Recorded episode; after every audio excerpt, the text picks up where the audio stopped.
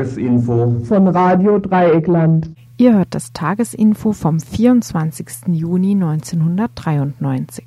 Am 24. Juni 1993. Schönen guten Tag. Wir haben eine Stunde ziemlich viel Informationen hier zu bieten, angefangen von Kurzmeldungen bis hin zu verschiedenen Beiträgen. Deswegen wollen wir gleich ohne kurze Vorrede vorstellen, was es heute in den einzelnen Beiträgen gibt. Da wird es also zunächst was geben über eine Woche Handwerkerstreik in Freiburg. Was heute vor den Betrieben los war, erfahrt ihr in einem Beitrag. Dann gibt es ein Gespräch äh, von einem Flüchtling mit einem Flüchtling, der abgeschoben worden ist im Februar dieses Jahres, inzwischen allerdings das Glück hatte, hier zurückzukehren nach Deutschland und heute Abend hier im Studio sein wird und erzählen wird, was ihm während dieser Flucht in den Libanon bzw. aus dem Libanon dort passiert ist. Schließlich als dritten Beitrag ein kurz, kurzen Situationsbericht zur Situation der Roma auf dem ehemaligen KZ-Gelände in Dachau. Letzte Woche wurde ein Kurde im niedersächsischen Dülmen ermordet. Wir haben jetzt eine Woche später nachgefragt bei der deutsch-kurdischen Freundschaftsgesellschaft äh, aus Dülmen, was jetzt der Stand der Ermittlungen und die Hintergründe der Tat waren. Ja, und dann haben wir mit einer Frau gesprochen, die mit Frauen helfen Frauen jetzt in Kroatien war über Pfingsten mit einer mit einem Hilfskonvoi. Und sie wird uns berichten, äh, wie dort äh, gesprochen wird über den Krieg und welche Hintergründe speziell mit Waffenlieferungen am Laufen sind. Und als sechsten und letzten Beitrag hier im heutigen Info ein Bericht äh, zur Situation in Uruguay. Dort sind zwei Journalisten festgenommen worden. Sie haben die Existenz von Todesschwadronen offengelegt und sitzen deswegen nun im Knast. Heute Abend kommt jemand, der hier auf dem IKX-Kongress in Freiburg ist, ins Studio. Dort wird er dazu auch berichten. All dies also nun in der folgenden Stunde telefonisch erreichbar 0761 31 028.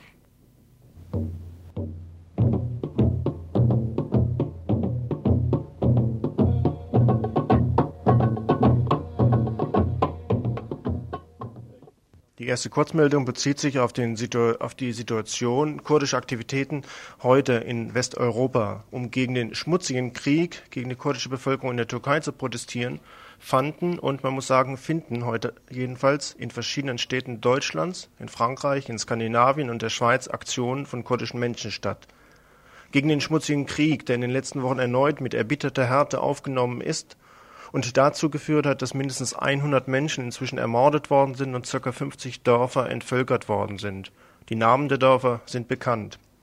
Bei der Aktion in München vor dem türkischen Konsulat wird der deutsche Kanzler Kohl aufgefordert, im Fernsehen doch äh, zu erklären, dass an die Türkei appelliert werden soll, diesen schmutzigen Krieg einzustellen. Bonn hat dieses Ansinnen inzwischen abgelehnt.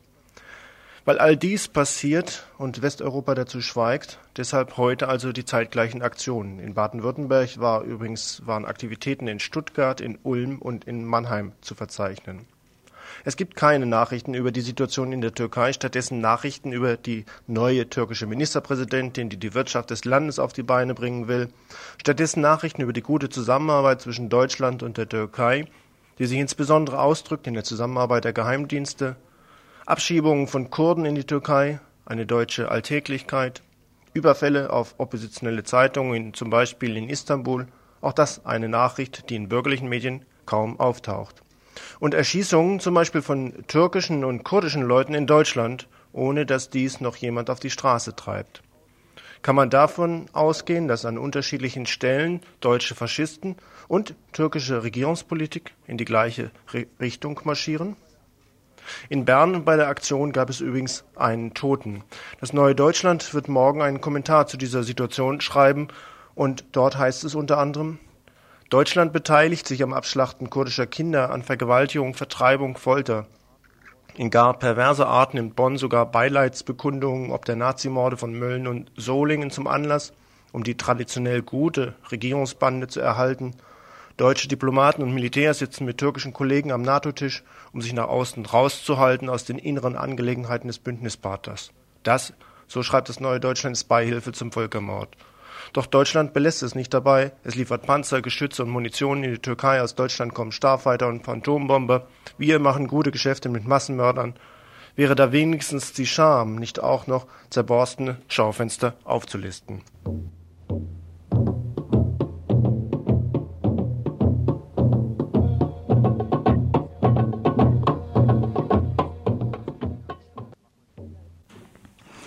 Ja, es gibt zu diesem Thema jetzt direkt äh, noch eine Meldung und zwar ähm, hier in Freiburg wird es am Samstag um 10 Uhr auf dem Rathausplatz eine Kundgebung geben von Sympathisantinnen der EANK, der Nationalen Befreiungsfront Kurdistans, genau zu diesem Thema, nämlich Protest gegen den Krieg des türkischen Staates gegen die Kurden.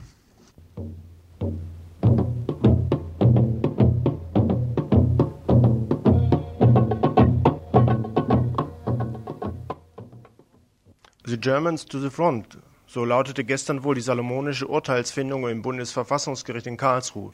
Danach bleibt erstmal alles so, wie es ist. Die deutschen Friedenskämpfer in Beledouin dürfen dort weiter den Frieden verteidigen.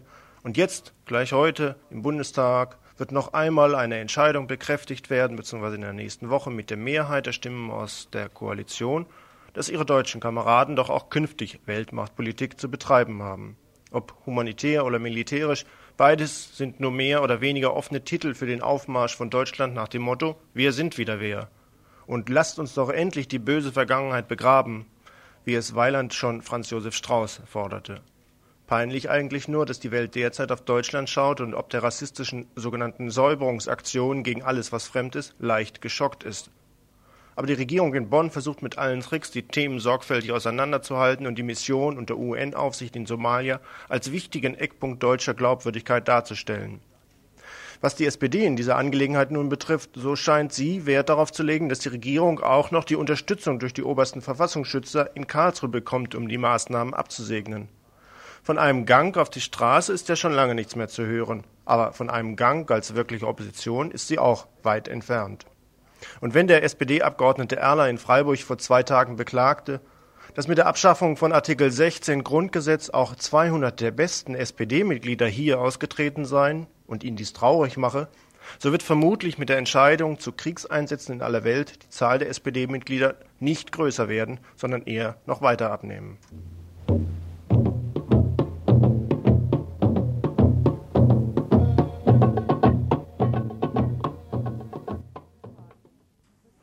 Italien, Christdemokraten vor Auflösung. Die Christdemokratische Partei Italiens, DC, wird sich auflösen. Dies wurde heute, am Vortag der entscheidenden Direktionssitzung der DC in Rom, immer wahrscheinlicher. DC-Chef Martinazzoli bestätigte in TV-Interviews die Überlegungen für die Auflösung der Partei. Im Gespräch sei eine christdemokratische Neugründung unter dem Namen Volkszentrum begleitet von Korruptionsskandalen zahlreicher prominenter Christdemokraten wie Andreotti und Demita, hatte die DC verheerende Wahlniederlagen hinnehmen müssen. Die DC dominierte Italiens Politik seit dem Zweiten Weltkrieg bis heute.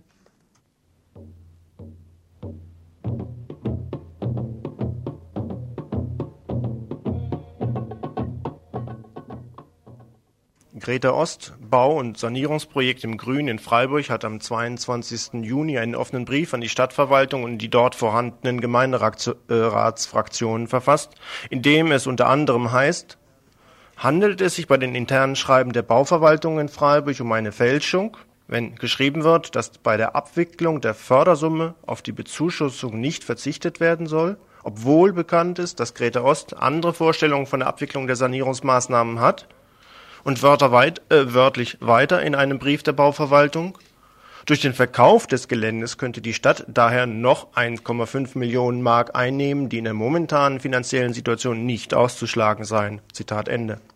Greta Ost vermutet nun, dass hier authentische Fälscher am Werk gewesen sein könnten, die der Stadtverwaltung von hinten die Pistole auf die Brust gesetzt hätten, um letztlich doch noch den Verkauf des Geländes durchzusetzen. Falls diese das bislang nicht gemerkt hätten, wäre dies ein Hinweis darauf, dass die Stadtverwaltung in ihrer Arbeit hoffnungslos überfordert sein müsste, da bislang keine Antwort auf die gestellten Fragen von Greta Ost nach der ursprünglichen Verhandlungsgrundlage gekommen wären. Greta Ost selbst wird bis Mitte Juli die erforderlichen Übernahmevorstellungen vorlegen, in denen noch einmal die finanziellen und rechtlichen Grundlagen dargestellt sind. Prinzip sei die Altlastensanierung gegen den Grundstückswert. Dann sei der Gemeinderat in Freiburg gefordert, diesem Konzept zuzustimmen. Ihr hört das Tagesinfo vom 24. Juni 1993.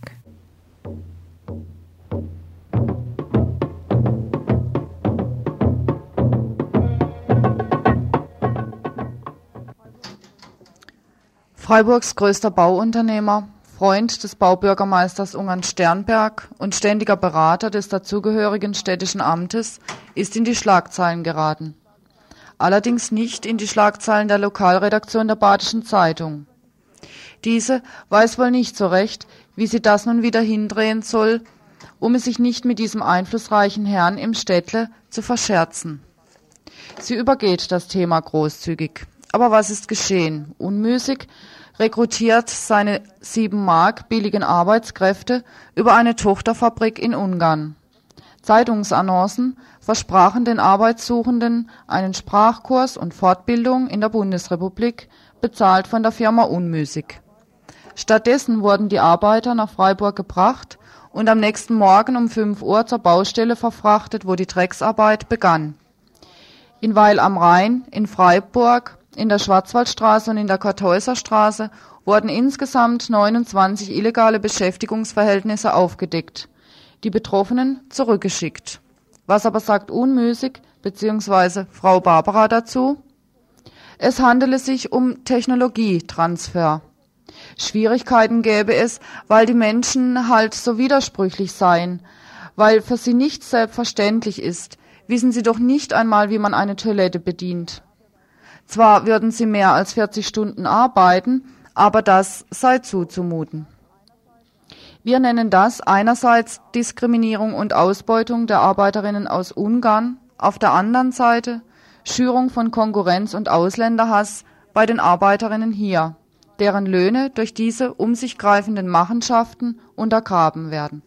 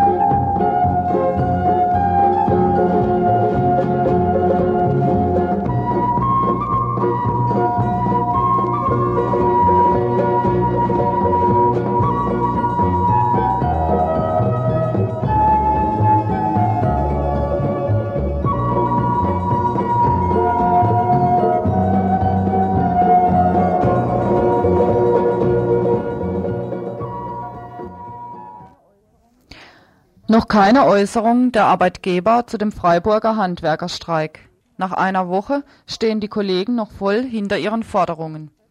Was sich heute vor den Kfz-Betrieben abgespielt hat, erfahrt ihr im nächstfolgenden Bericht. Wie schon in den vergangenen Tagen, so wurden auch heute verschiedene Betriebe aus dem Kfz-Handwerk bestreikt. In der vergangenen Woche hatten 90,76 Prozent aller zur Urabstimmung aufgerufenen Mitglieder für diesen Streik gestimmt. Worum geht es?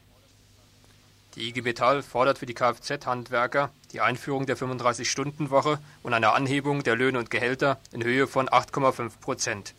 In den bisherigen Verhandlungen zwischen den Tarifparteien konnte insbesondere über die Arbeitszeitfrage keine Einigung erzielt werden. Von Arbeitgeberseite wurde ein einseitiges Lohndiktat vorgegeben und keine anderen Verhandlungsmöglichkeiten offengelassen. Daraufhin rief die IG Metall zur Urabstimmung und dem anschließenden Streik auf. Für die IG Metall in Freiburg ist der Versuch der Handwerksunternehmer, ein Lohndiktat vorzugeben und Tarifverträge auszuhebeln, ein weiterer Versuch der Metallindustrie, wie schon im Osten, bestehende Tarifverträge niederzumachen. Wie die derzeitige Lage an der Streikfront ist und wie es in den nächsten Tagen weitergehen soll, haben wir nachgefragt im Streiklokal in Freiburg. Nach einer Woche Streik wie ist denn jetzt die Stimmung unter den Kollegen? Stimmung ist sehr gut, muss ich sagen. Ich sitze ja hier ganz nah im Streikbüro und äh, die Kollegen kommen ja immer zu mir und die Stimmung, muss ich sagen, sehr gut. Also, dass sie da voll hinterstehen. Wie viele Betriebe sind heute bestreikt? Heute waren es, Moment, vier. Moment, eins, zwei, Mercedes wurde, Badenauto, Fahrzeugvertrieb bis Mittag und Kannenberg, vier Firmen. Aha. Äh, und der Buri noch, Entschuldigung. Wie viele Kolleginnen und Kollegen stehen dann jetzt im Streik? Ungefähr 160 bis 180. Aha. waren heute da. Gibt es schon eine Stellungnahme der Arbeitgeber zu den Streiks? Also bislang noch nicht. Arbeitgeber, also haben wir noch nichts gehört, dass sich, dass sich da was tut. Wie wird es jetzt weitergehen, so in den nächsten Tagen? Sind also weitere Streiks geplant? Ja, jeden Tag, jeden Tag. Geht also voll weiter. Aha, und unbegrenzt. Also es gibt auch Ja. kein, erstmal gar keine Aussicht, dass jetzt Nein. irgendwann mal. Nein, also wir machen so lange weiter, bis der Arbeitgeber reagiert. Wa? Soweit also eine Kollegin aus dem Streiklokal der Kfz-Handwerker. Wir senden von hier aus unsere solidarischen Grüße und wünschen den Streikaktionen vollen Erfolg. Die Abschiebepolitik Deutschlands ist fester Bestandteil der Kritik von Asylgruppen und fortschrittlicher Menschen. Proteste gegen die von deutschen Schreibtischen ausgehenden rassistische Gewalt sind nötig, reichen allerdings nicht aus. Was wir heute versuchen, die Situation eines Flüchtlings darzustellen, der von dieser Abschiebepolitik direkt betroffen wurde. Oh, nein, das war jetzt eine falsche Anmerkung. Gut, die Anmoderation war verkehrt. Wir rücken eins weiter. Und zwar heißt es jetzt richtig. Seit dem 16. Mai haben Romas in Dachau eine Fluchtburg errichtet, um die Abschiebungen in die sogenannten Herkunftsländer zu bekämpfen. Mehr als 150 Roma sind zurzeit mit Familien auf dem Gelände des ehemaligen KZ eingetroffen. In der letzten Woche hat die evangelische Landeskirche angekündigt, dass diese Fluchtburg nicht weiter fortbestehen soll. Heute werden wir einen weiteren Situationsbericht dazu einspielen. Wir haben unsere Möglichkeiten ausgeschöpft. So hieß eine Stellungnahme der evangelischen Kirchenleitung in München in der vergangenen Woche zu der Aktion von Romas im ehemaligen Konzentrationsgelände Dachau. Die Möglichkeiten ausgeschöpft, das hieß zeitweise das Asyl, insbesondere zeitweise während des Kirchentages unter dem Motto einander annehmen und nachdem der Kirchentag beendet war, dieses Asyl dann auch umgehend wieder zu beenden. Die Möglichkeiten sind ausgeschöpft worden, sagt die Kirchenleitung. Welche Möglichkeiten hat sie überhaupt wahrgenommen? Das ist die große Frage. Nachdem so angekündigt die Räumung auf dem ehemaligen KZ-Gelände Dachau möglicherweise kurz bevorgestanden ist, kamen weitere Romas, insgesamt noch einmal 200 zu den 170 dort anwesenden Romas, unter dem Vorsitzenden von Rutko Kawczynski der Roma Union aus Hamburg dazu. Und das hat offensichtlich der Kirchenleitung weitere Schwierigkeiten bereitet. Rutkos Leute hier. Äh, Rutko gilt als der Teufel. Und der hat ja gestern gesagt, na, er, gut, er ist mit seinen Leuten gekommen, weil er gehört hat, hier soll geräumt werden, ne? um hier zu helfen. Jetzt ist er aufgeklärt worden, zurzeit haben wir eure Hilfe gegen Räumung nicht nötig. Also wird er am Sonntag nach einer Pressekonferenz wieder mit seinen Leuten gehen. Davor wird am Samstag noch eine größere Demonstration in München stattfinden und mit dieser Demonstration, mit dem weiteren Aufenthalt der Roma im ehemaligen KZ in Dachau und mit, der, mit dem Weiterzug von der Roma-Union Rutko Kawczynskis soll die internationale Dimension noch einmal deutlich gemacht werden. Denn nun geht's nach Straßburg, Den Haag und auch nach Genf. ans äh, UNHCR in Genf, an Klagen beim Europaparlament in Straßburg. Ich glaube, er zieht als nächstes nach Straßburg möglicherweise. Und äh, eine Klage am Internationalen Gerichtshof, Den Haag. In Zukunft, die Dachauer bleiben also so lange hier, bis das geklärt ist mit den Anträgen, die sie über Rutko jetzt formulieren in Genf, Straßburg, Den Haag. Mit diesem Einbezug der internationalen Öffentlichkeit ist natürlich nicht gewährleistet, dass die Räumung auf dem ehemaligen KZ-Gelände in Dachau nicht doch bevorsteht. Aber auch hier wird diskutiert, wie Ingo Speidel vom Stuttgarter Flüchtlingsrat uns am Telefon aus Dachau berichtet hat heute Mittag. am Tage X, wenn hier geräumt wird, dann wollen sie nicht den festgenommene Tränen nachweinen, sondern sie wollen dann schon vorher Verstecke für die Leute hier gefunden haben, sodass gar nicht mehr niemand mehr festgenommen wird, wenn geräumt wird. In dem Zusammenhang ist das diskutiert worden.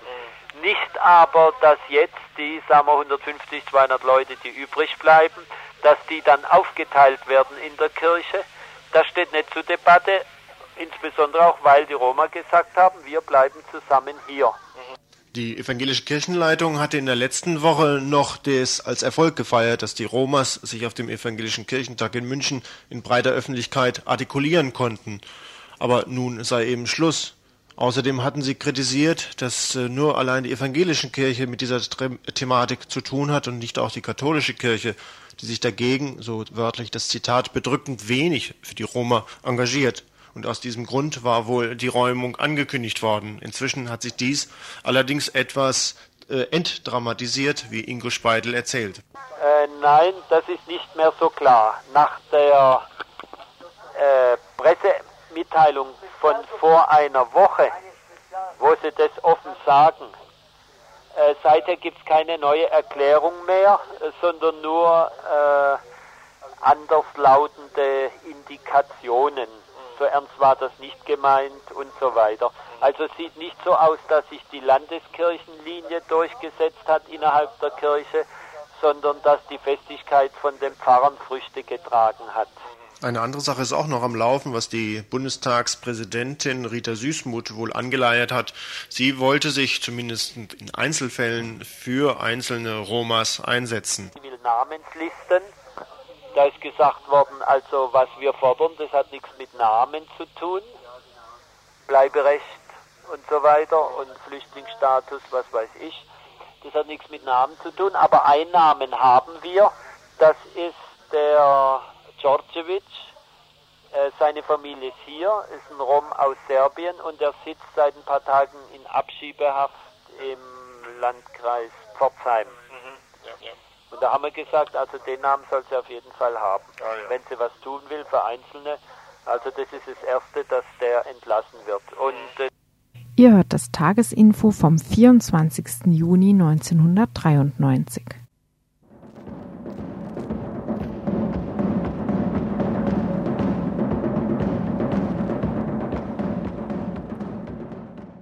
Die Abschiebepolitik Deutschlands ist fester Bestandteil der Kritik von Asylgruppen und fortschrittlichen Menschen.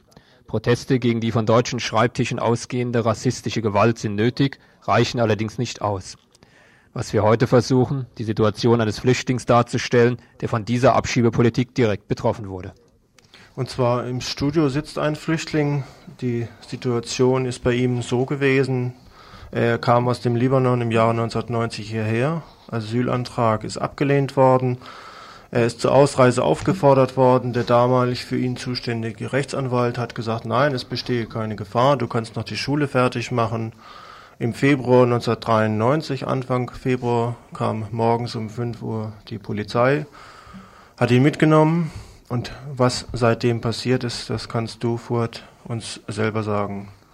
Also, am 5.2.1993, äh, da kamen zwei Polizisten um halb fünf morgens. Die waren in meinem Zimmer mit meinem Bruder. Die haben mich, die haben zu mir gesagt, die, wegen der Wirkung des, äh, des Abschiebungs, ich muss nach, also die Ausreise nach Libanon, äh, wegen der Ausreise nach Libanon verhaftet werde. Um 12 Uhr mittags war ich in Frankfurt, wurde ich nach Libanon abgeschoben. Äh, um 6, also um 5 Uhr Nachmittags erreichte die Flugzeug, die libanesische äh, Flugzeuggesellschaft Middle East, die libanesische Airport. Als ich nach, äh, als ich meine Bagage äh, geholt habe und wegen einem Stempel auf meinem Pass von der libanesischen äh, Polizei äh, wurde ich verhaftet von syrischer Geheimdienst. Wurde ich in einem Zimmer, wo ein Mann mit syrischer Akzent hinter einem, seinem Tisch sitzt und über ihm steht ein Bild von syrischer äh, Präsident Al-Assad.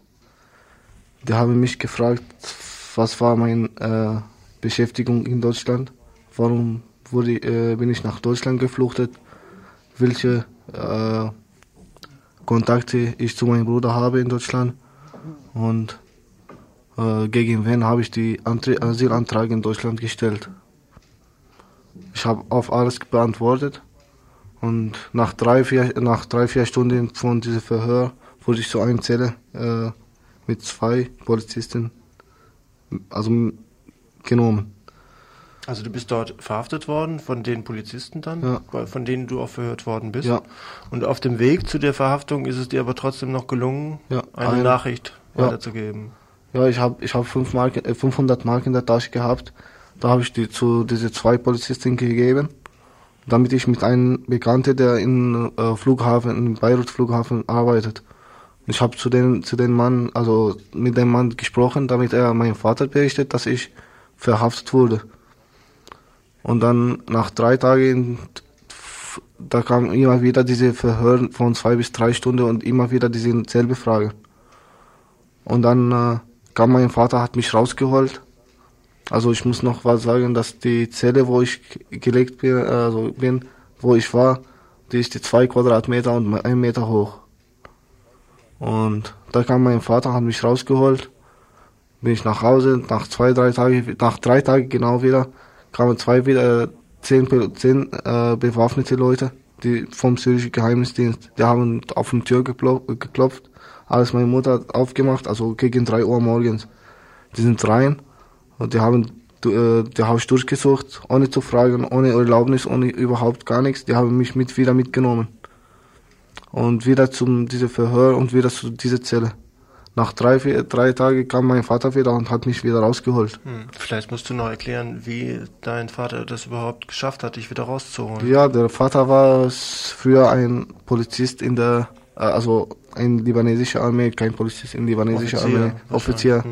in libanesischer Armee. Der hat sehr gute Kontakte zu Oberbefehlern, also die über Leute, die sehr gute Eindruck, also Druck machen können auf Geheimdienste, syrische Geheimdienste.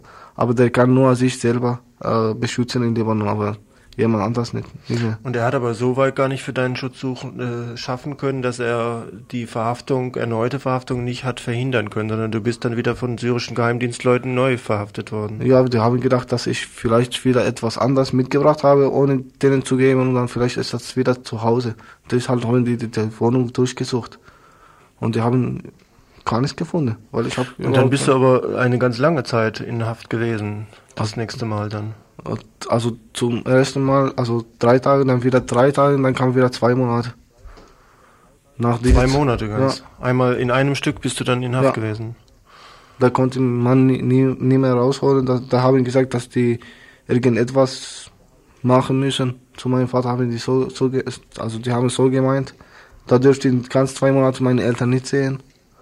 Da war ich alleinig in dieser Zelle und jeden Tag kam, also jede zwei Tage kam diese Verhör ein, einmal in der Tag zu essen und muss man, also gibt es keine Toilette, muss man das alles in diese Zelle mhm. machen. Und sie wollten immer das Gleiche von dir wissen, was sie schon zu Anfang gefragt ja, haben. Ja, und, und wieso war ich, war ich in Deutschland? Mhm. Gegen wen habe ich die Asylantrag gestellt?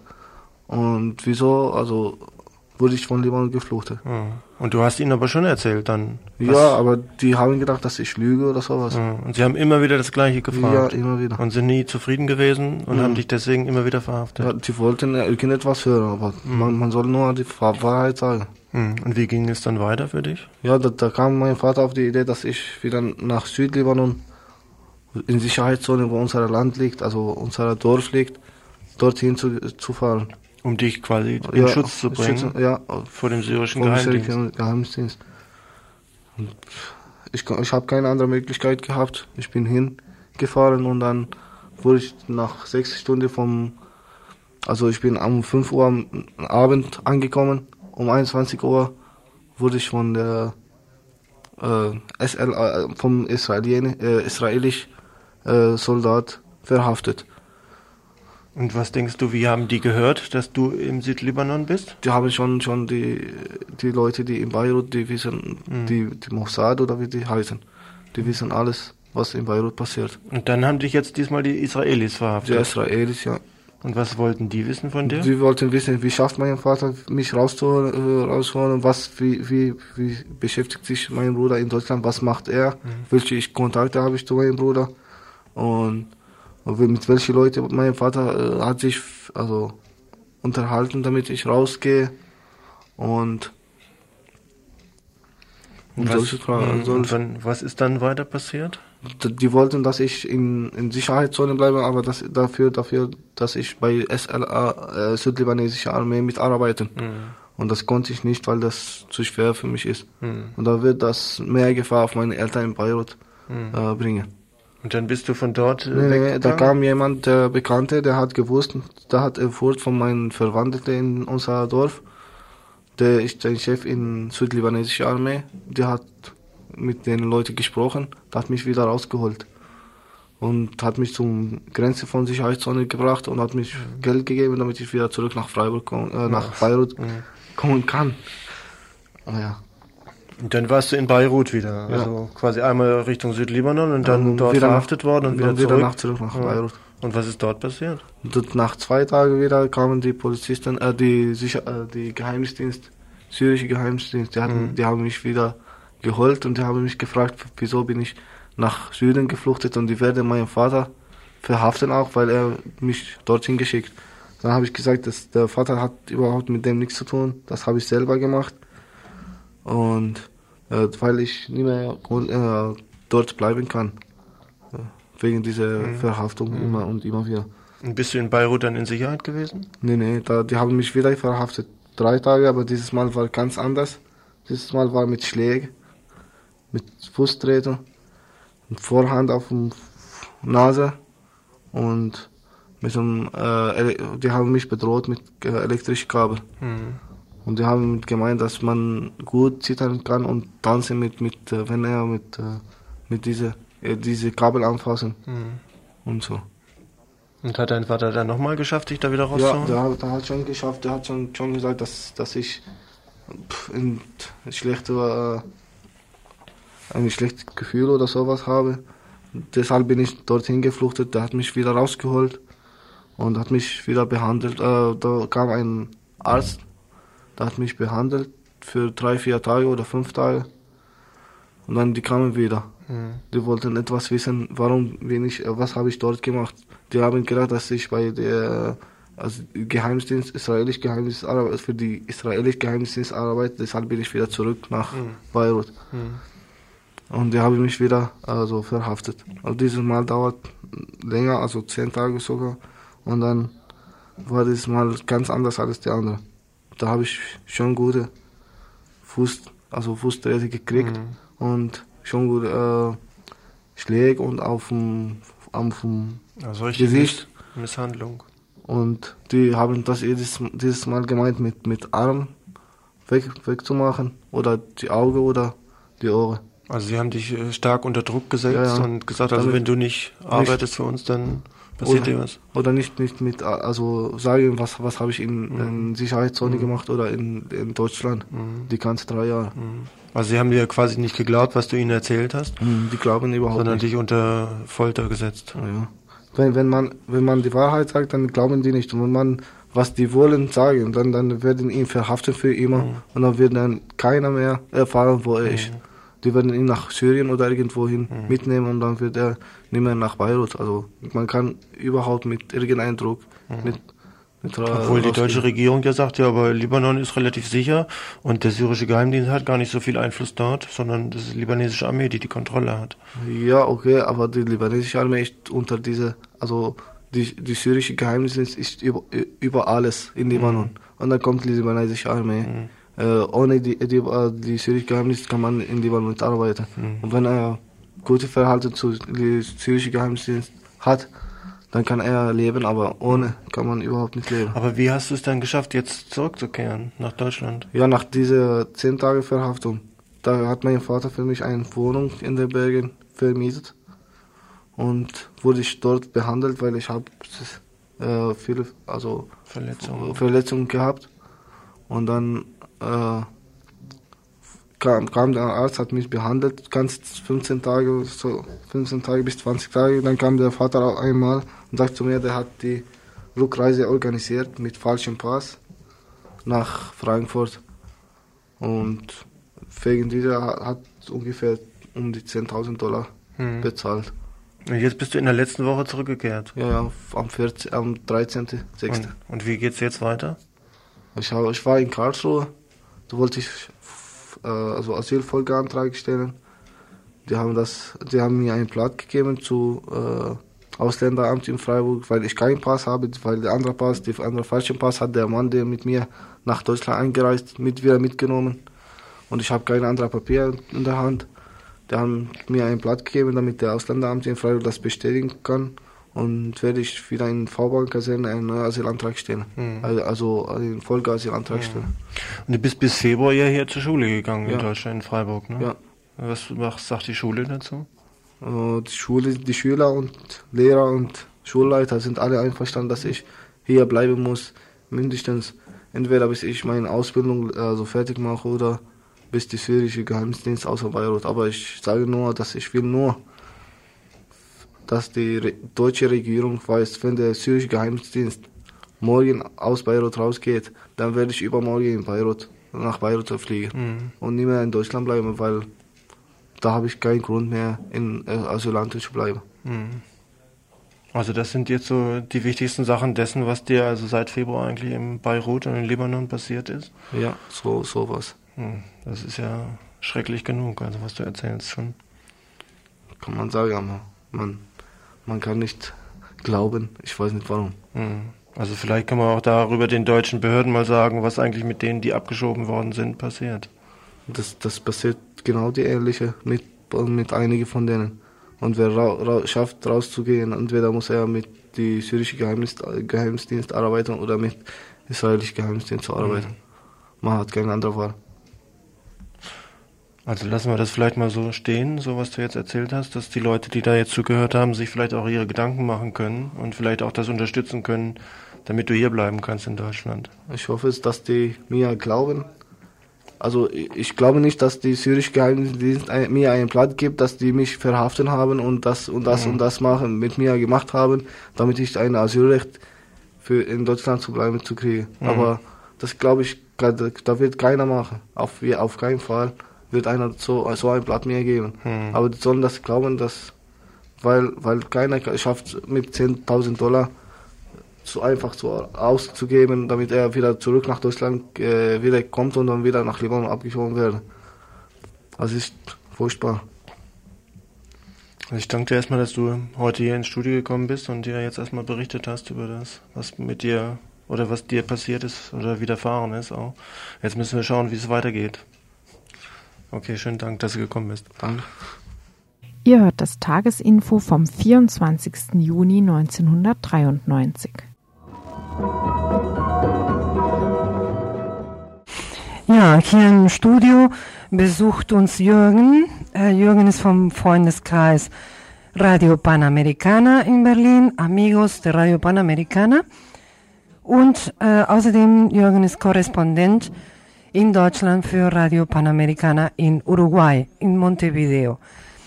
Äh, das Thema ähm, ist wieder mal leider ähm, ein altes Thema. Mm, In Uruguay äh, gibt es Anzeichen, Zeichen, dass äh, nochmal die Todesschwadrone präsent sind. Und ähm, ist auch wieder mal der Fall, dass darüber zu berichten verboten wird. Jürgen, kannst du uns ein bisschen darüber erzählen, was in der letzten Zeit passiert ist? Ähm, ja, in der letzten Zeit hat es äh, zwei Sachen gegeben, die äh, ziemlich stark zu Besorgnis Anlass geben. Das eine, das ist, dass es äh, verschiedene Morde gegeben hat in Uruguay. Morde gegenüber äh, Leuten, die innerhalb der, der Linken in Uruguay aktiv sind. Äh, ist ein Fall von einem äh, Menschen, der Ronald Scarcello heißt, äh, der tot aufgefunden worden ist, ermordet aufgefunden worden ist in Uruguay. Ronald Scarcello war Gewerkschaftsaktivist und war äh, auch aktives Mitglied der MLN Tupamaros, die ja äh, bekannt sind in, durch ihre Aktivitäten in den 60er und 70er Jahren, dann äh, während der Militärdiktatur im Knast saßen und seit 1985 in der Legalität arbeiten.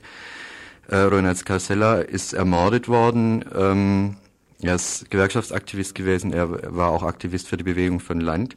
Und es hat andere Anschläge gegeben, Morddrohungen, äh, Entführungen von Leuten, die eindeutig der Linken zuzurechnen sind in Uruguay. Äh, daraufhin äh, ist ein Artikel geschrieben worden in der Zeitung Mate Amargo, das ist eine Wochenzeitung, die in, äh, eine 14-tägig erscheinende Zeitung in Montevideo, wo diese ganzen Fälle aufgelistet worden sind und wo äh, angeklagt worden ist, dass es in, in Uruguay offensichtlich wieder Aktivitäten der Todesschwadrone gibt. Äh, der Autor dieses Artikels und der Herausgeber der Zeitung, der Autor war El- Eleuteria Fernandez Ruidobro und der Herausgeber ist äh, Jorge Savalza, sind äh, kurz darauf vor Gericht gestellt worden mit dem, mit dem Anklagepunkt äh, Ver Verunglimpfung von Staatsorganen. Und äh, dieser Anklagepunkt hat sich auf diesen Artikel bezogen, wo sie quasi die Aktivität der Todesschwadrone angeklagt haben. Äh, irgendwie skandalös an diesem ganzen Vorgang ist im Grunde genommen, dass sich äh, die Staatsanwaltschaft in ihren Anklagepunkten überhaupt nicht äh, inhaltlich damit befasst hat, äh, mit diesem Artikel, der ganz haargenau äh, aufzeigt, was passiert ist in der letzten Zeit, sondern praktisch zwei Sätze herausgegriffen hat, wo der Autor äh, sagt, der, äh, der Präsident ist ein, ist ein Esel und der Präsident äh, äh, ist auch ab und zu betrunken und quasi wegen diesen beiden Aussagen ein Verfahren mhm. eröffnet worden ist gegen die beiden äh, Journalisten und die jetzt zu sechs Monaten Gefängnis verurteilt sind. Der Fall wurde dann weiterverwiesen an den obersten Gerichtshof in, in Uruguay und äh, der wird eine juristische Revision dieses Urteils machen und viele Leute äh, sind ernsthaft äh, besorgt darüber, dass im Grunde genommen auch die die Meinungsfreiheit praktisch sich zu artikulieren in Uruguay über, über solche Geschichten eben äh, unmöglich gemacht wird, beziehungsweise Journalisten eingeschüchtert werden sollen. Deswegen ist auch jetzt, äh, wo eine Frau von Radio Panamericana in Uruguay da ist, natürlich dieser Fall auch bei dem Treffen von Interconnexiones an die Öffentlichkeit gebracht worden, mit der Bitte, äh, doch bitte Protestbriefe zu schreiben an den obersten Gerichtshof, wo dieses Verfahren anhängig ist und dagegen zu protestieren, dass dieses Urteil äh, tatsächlich umgesetzt wird und aufzufordern, dass dieser Fall annulliert wird. Und das Ganze geschieht unter dem Mantel der Demokratie. Wir dürfen nicht vergessen, dass äh, in Uruguay ähm, herrscht in Anführungszeichen äh, eine demokratische Region, die sogar ähm, vor ein paar Monaten äh, theoretisch eine große Niederlage gehabt hat ähm, wegen der Privatisierung, ne? also wo in den Plebiscitus, äh, na, wie heißt Plebiscitus? Der Volksabstimmung. Ja, genau, ähm, wurde ähm, dagegen gestimmt, ne? gegen dieses Programm der Regierung. Ja, wie kann das passieren? Es ist, es ist so, dass äh, in der Tat es so ist, dass die Uruguay formal seit 1984, 85 zurückgekehrt ist, wie das immer so schön heißt, zur Demokratie äh, auch ein frei gewähltes Parlament hat und äh, Präsidenten äh, hat. Ähm, dass es äh, so war, dass 19, äh, im letztes, letzten Dezember eine Volksabstimmung gab über ein Gesetz der Regierung über die Privatisierung der Staatsbetriebe, wo die Bevölkerung eindeutig gesagt hat, nein, also wir sind gegen dieses Gesetz und die Regierung eine erhebliche Schlappe hinnehmen musste. Ähm, was spannend ist, der politische Hintergrund dieser ganzen Geschichte sind zwei Sachen. Zum einen deutet auch dieses Verfahren darauf hin, dass eine fortschrittliche und kritische Berichterstattung ähm, quasi zumindest mal Knüppel zwischen die Beine kriegt in Uruguay. Das heißt, dieser Fall der beiden Journalisten ist nicht der einzige. Es gibt auch drei Journalisten der Brecha, einer linken äh, Wochenzeitung, die vor Gericht gestellt worden sind wegen Artikel.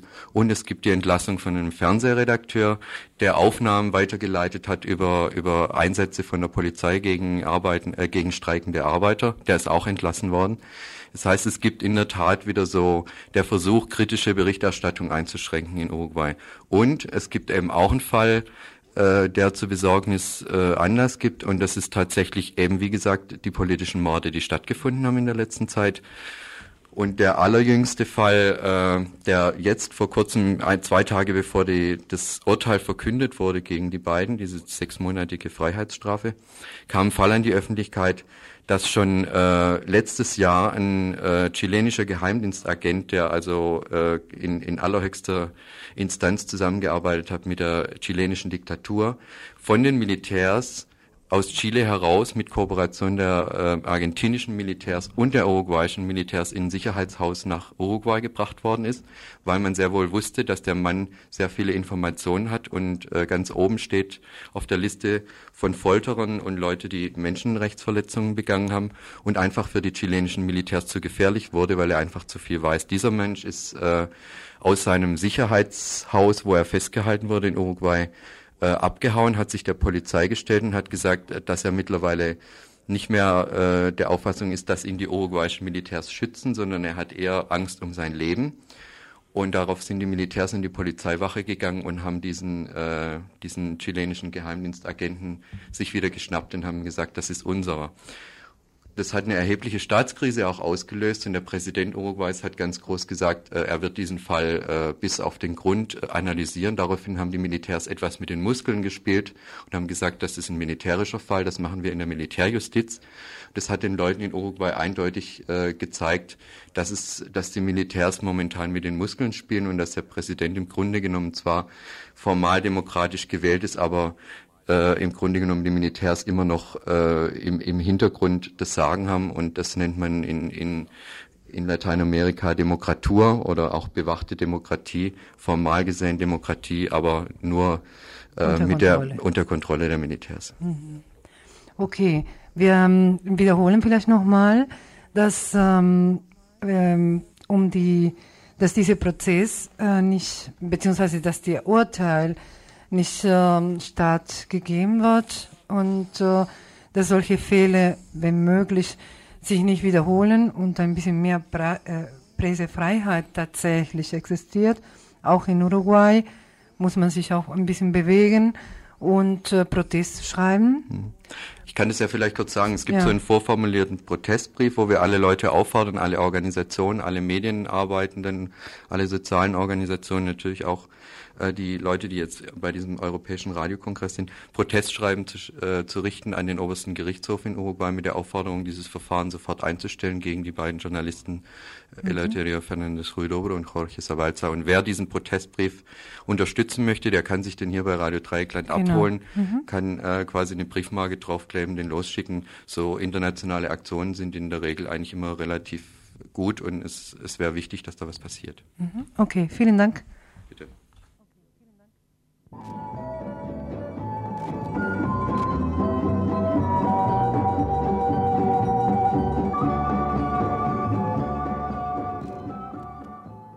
Ihr hört das Tagesinfo vom 24. Juni 1993.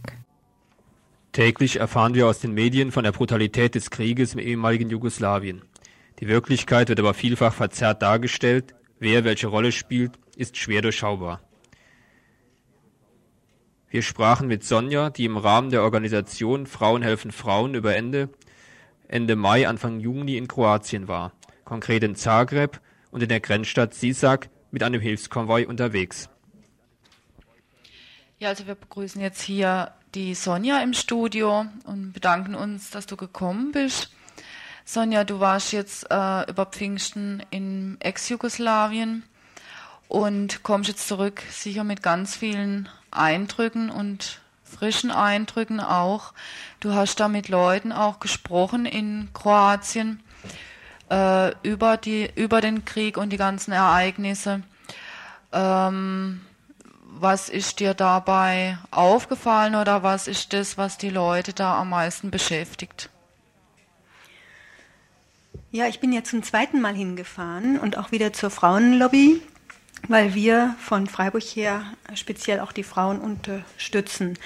Und beim ersten Mal habe ich mich sehr intensiv auf diese ganze Hilfsaktion eingelassen, was ich diesmal auch gemacht habe. Aber aufgrund der Diskussion, die wir hier in Freiburg jetzt zur politischen Auseinandersetzung geführt haben, zum Beispiel UNO-Einsatz oder nicht, Waffenlieferungen oder nicht, war mir diesmal das Thema auch in Zagreb viel präsenter. Und dann ist mir eben aufgefallen, dass die Frauen selbst hauptsächlich den Krieg unter dem Blickwinkel Kroatien, Serbien bzw. Bosnien gesehen haben, was aus ihrer Position ja auch verständlich ist. Aber ich habe dann jedes Mal von mir aus auf die Rolle von Deutschland hinweisen müssen, denn welches Interesse verhindert denn eigentlich die Waffenlieferungen, die ich nicht befürworte, nicht? Aber die Frage, warum liefert das Ausland keine Waffen und das dann nur innerhalb von Serbien und Kroatien beantworten zu wollen, scheint mir unmöglich. Mhm. Also es ist so, kann man sagen, dass das Thema die Beteiligung des Auslands an diesen Konflikten und an diesem Krieg tabuisiert wird. Nicht tabuisiert, es ist widersprüchlich. Auf der einen Seite wollen sie ja absolut Waffen, Waffen haben, speziell für Bosnien natürlich, denn wer kann schon zuschauen, wie dort die Menschen im wahrsten Sinn des Wortes abgeschlachtet werden. Insofern ist das auch voll berechtigt, hier um Hilfe zu bitten, damit die Menschen sich wehren können. Aber vielleicht auch deswegen, um diese ähm, Waffenlieferungen zu ermöglichen, gibt es keine Kritik an dem Bruch des Embargos im Zusammenhang zum Beispiel mit Serbien. Nicht? Aber die Waffen werden eben nicht nur an Serbien geliefert, es werden Waffen geliefert nach Kroatien, nach Bosnien, aber auf dem Schwarzmarkt und es ist auch bekannt, denn von kleineren Organisationen, also speziell von rechten Organisationen, NPD, von rechtskroatischen Organisationen, also sogenannten Freundschaftsorganisationen, die ihre Wurzeln noch im letzten Krieg haben, als Deutschland praktisch auch die Ustascha beliefert hat, die sorgen jetzt über all ihre Medien, dass Geld gesammelt wird für Waffenkäufe. Und die Waffen, die über den Schwarzmarkt laufen, kommen fast alle aus der europäischen rechten Szene. Werden aber gleichzeitig unterstützt, einmal von, von der deutschen Waffenindustrie, weil Geschäft ist eben Geschäft. Äh, speziell in Baden-Württemberg, im Schwarzwald haben wir die bekannte Firma Heckler und Koch, die sich eigentlich an allen Kriegen bereichert und die da auch feste im Geschäft mit drin ist. Nicht? Ähm, auch das Fernsehmagazin Monitor hat einmal nachgewiesen, dass die jugoslawische Armee von Heckler und Koch, wenn auch auf Umwegen, beliefert worden ist. Und das ist ja nun mal die serbische Armee. Das heißt, alle Seiten werden beliefert wie in jedem Krieg. Mhm. Das heißt also, wenn die, äh, also es geht ja bis, bis in hohe Kreise dann rein, mhm. auch in hohe politische mhm. Kreise mhm. in, hier in der Bundesrepublik. Ja, also einmal ist es klar, dass die NVA-Bestände verscherbelt werden. Was auch verständlich ist, denn die Leute im Osten kommen sich jetzt so äh, zu kurz gekommen und übers Ohr gehauen vor und so arm, gemessen am sogenannten reichen Westen, dass die das, wofür sie Geld kriegen, auch tatsächlich überall verscherbeln und das sind ihre Waffen. Und da gibt es große Nachfrage, speziell auch eben aus Jugoslawien, aus Kroatien, aus Bosnien. Und damit das funktioniert, ähm, wirken auch einmal die katholische Kirche sehr hilfreich mit, die schon immer dem katholischen Kroatien unter die Arme geholfen hat als den sogenannten Glaubensbrüdern. Also gibt es auch uralte Verflechtungen, die nicht gerade sehr äh, angenehm sind, möchte ich aber jetzt nicht weiter ausführen. Es gibt aber auch Informationen, äh, zum Beispiel von dem Waffenhändler Karl-Heinz Schulz, angesiedelt mit seinem ja, Vertrieb, kann man besser sagen, Antwerpen und Ostberlin. Er habe durch die Vermittlung des Bundesnachrichtendienstes Pullach konkrete Waffenwünsche der kroatischen Kriegsseite erfüllt. Und genauso hat das äh, Landeskriminalamt Baden-Württemberg im Mai 92 in den Landkreisen Tuttlingen und Rottweil riesige Waffenlager aufgefunden, zum größten Teil auch wieder von Heckler und Koch. Dass ja. Tuttlingen und auch Rottweil bei uns in der Gegend bekannt sind durch Konzentrationen von NPD und anderen rechtsextremistischen Strömungen, macht das nicht mhm. weiter verwunderlich, weil eben die Kanäle, auf denen diese Waffen geliefert werden, tatsächlich die der Rechten sind. Das sind die einzigen, die anscheinend ganz offensiv, solidarisch mit ihren Kameraden in Kroatien für ein ethnisch sauberes Europa kämpfen. Das heißt, Sie kämpfen auch personell? Sie kämpfen auch personell. Sie haben in Ihren ganzen Medien Aufrufe gestartet, dass nicht nur Geld gesammelt wird für Waffenkäufe, also das machen Sie ganz offiziell, sondern auch die Kameraden aufgerufen, äh, ihre Soldaten, praktisch wirklich ihre Soldaten zu unterstützen. Und es gibt internationale Armeeteile der kroatischen Armee, auch, aber auch der bosnischen Armee, die sogenannte Ostmiliz, die HOS, äh, ist fast eine reine Neonazi-Gruppe, allerdings im europäischen Sinne. Sie wird genauso von Frankreich, Großbritannien, Holland und so weiter mit personellen Nachschub aufgerüstet, die da zum ersten Mal ein europäisches Kampffeld haben, um sich zu schulen und ihrer Ideologie in einem breiten Kroatien Raum zu verschaffen. Das heißt, es gibt quasi eine Kontinuität der Rechten und der Faschisten seit dem Zweiten Weltkrieg in Verbindung jetzt mit Kroatien. Ja, das Tutschmann-Regime bezieht sich sogar darauf. Tutschmann ist eindeutig ein, ein rechter Präsident, der sich zwar von diesen Gräueltaten distanziert, aber der Armeeteil, dem jetzt speziell die kroatischen Säuberungsaktionen angelastet werden, ist äh, praktisch eine rechte Partei oder ein, ein Militärflügel dieser, dieser rechten Partei, die Tutschmann von rechts her kritisiert. Trotzdem werden sie vom Tutschmann-Regime gedeckt, sodass die ganzen ähm, Waffenstillstände, die verabredet sind, speziell von diesen Einheiten gebrochen werden. Tutschmann ist dabei aus dem Schneider, weil er diese äh, Waffenstillstandsverträge unterschreibt und offiziell mitträgt und gleichzeitig sich darauf verlassen kann, dass diese äh, radikalen Armeeteile diesen Waffenstillstand nicht akzeptieren, genauso wenig wie die Serben, und weiterkämpfen und dadurch praktisch die internationale Situation immer weiter verschärfen. Also man kann quasi sagen, wenn es so ein breites Bündnis innerhalb Deutschlands und ganz Europas gibt, das wirklich von faschistischen Kreisen bis in Kreise der Bundesregierung hineinreicht, die ähm, den Krieg praktisch weitertreiben durch Waffenlieferungen, durch personelle Unterstützung und so weiter, dass der Ruf nach einem Waffenembargo ja im Grunde eine Phase eine absolute Farce, ja. und zwar für beide Seiten. Betroffen oder die Opfer bleiben natürlich wirklich die Moslems. Und die Frage ist, ähm, ob dieses Opfer ein kalkuliertes Opfer ist. Die Moslems haben eigentlich nur die Unterstützung, auch waffenmäßig, äh, aus den arabischen Ländern, ein kleines bisschen aus der GUS. Es ist nicht ganz deutlich, wie weit auch äh, aus, Ostasia, aus Ostasien von äh, muslimischen Parteien, die Waffen sammeln.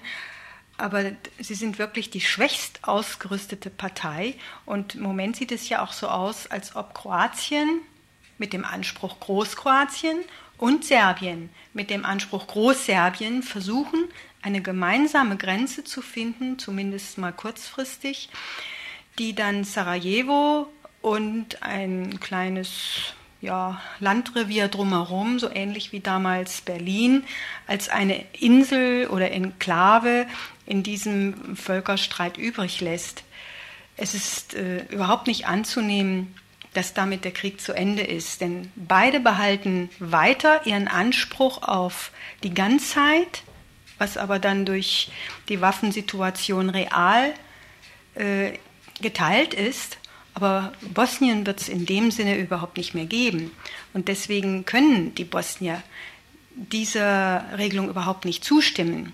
Sie werden immer versuchen, dem, tja, wie auch immer, weiß ich nicht, wie, wie, wie sie versuchen werden, ihr Überleben zu sichern. Nicht? Hm. Und es besteht ein Interesse, auch ein internationales Interesse, unter der Hand wirtschaftlich, dass der Krieg weitergeht. Ja, solange die Waffenlieferungen funktionieren, sei es aus den NVA-Beständen oder auch von den großen Firmen, also ich denke da jetzt gerade an äh, Messerschmitt Bölko Blom, die ein Tochterunternehmen von Daimler-Benz ist und über Singapur praktisch Kroatien mit äh, Hochtechnik ausrüstet. Also so gibt es an allen Ecken Waffengeschäfte und solange die laufen, gibt es überhaupt keinen Grund, den Krieg zu beenden. Im Moment scheint es das einzige Geschäft zu sein, was überhaupt noch einen guten Profit bringt. Nicht, wenn wir sehen, dass alles andere sonst von Rezession betroffen ist. Gut, ich glaube, wir müssen an dieser Stelle das Gespräch beenden. Ich denke, es gäbe sicher noch viel Stoff, du könntest uns noch viel erzählen. Vielleicht können wir dich in einer der nächsten Sendungen wieder begrüßen und ich möchte mich erstmal bei dir ganz herzlich bedanken.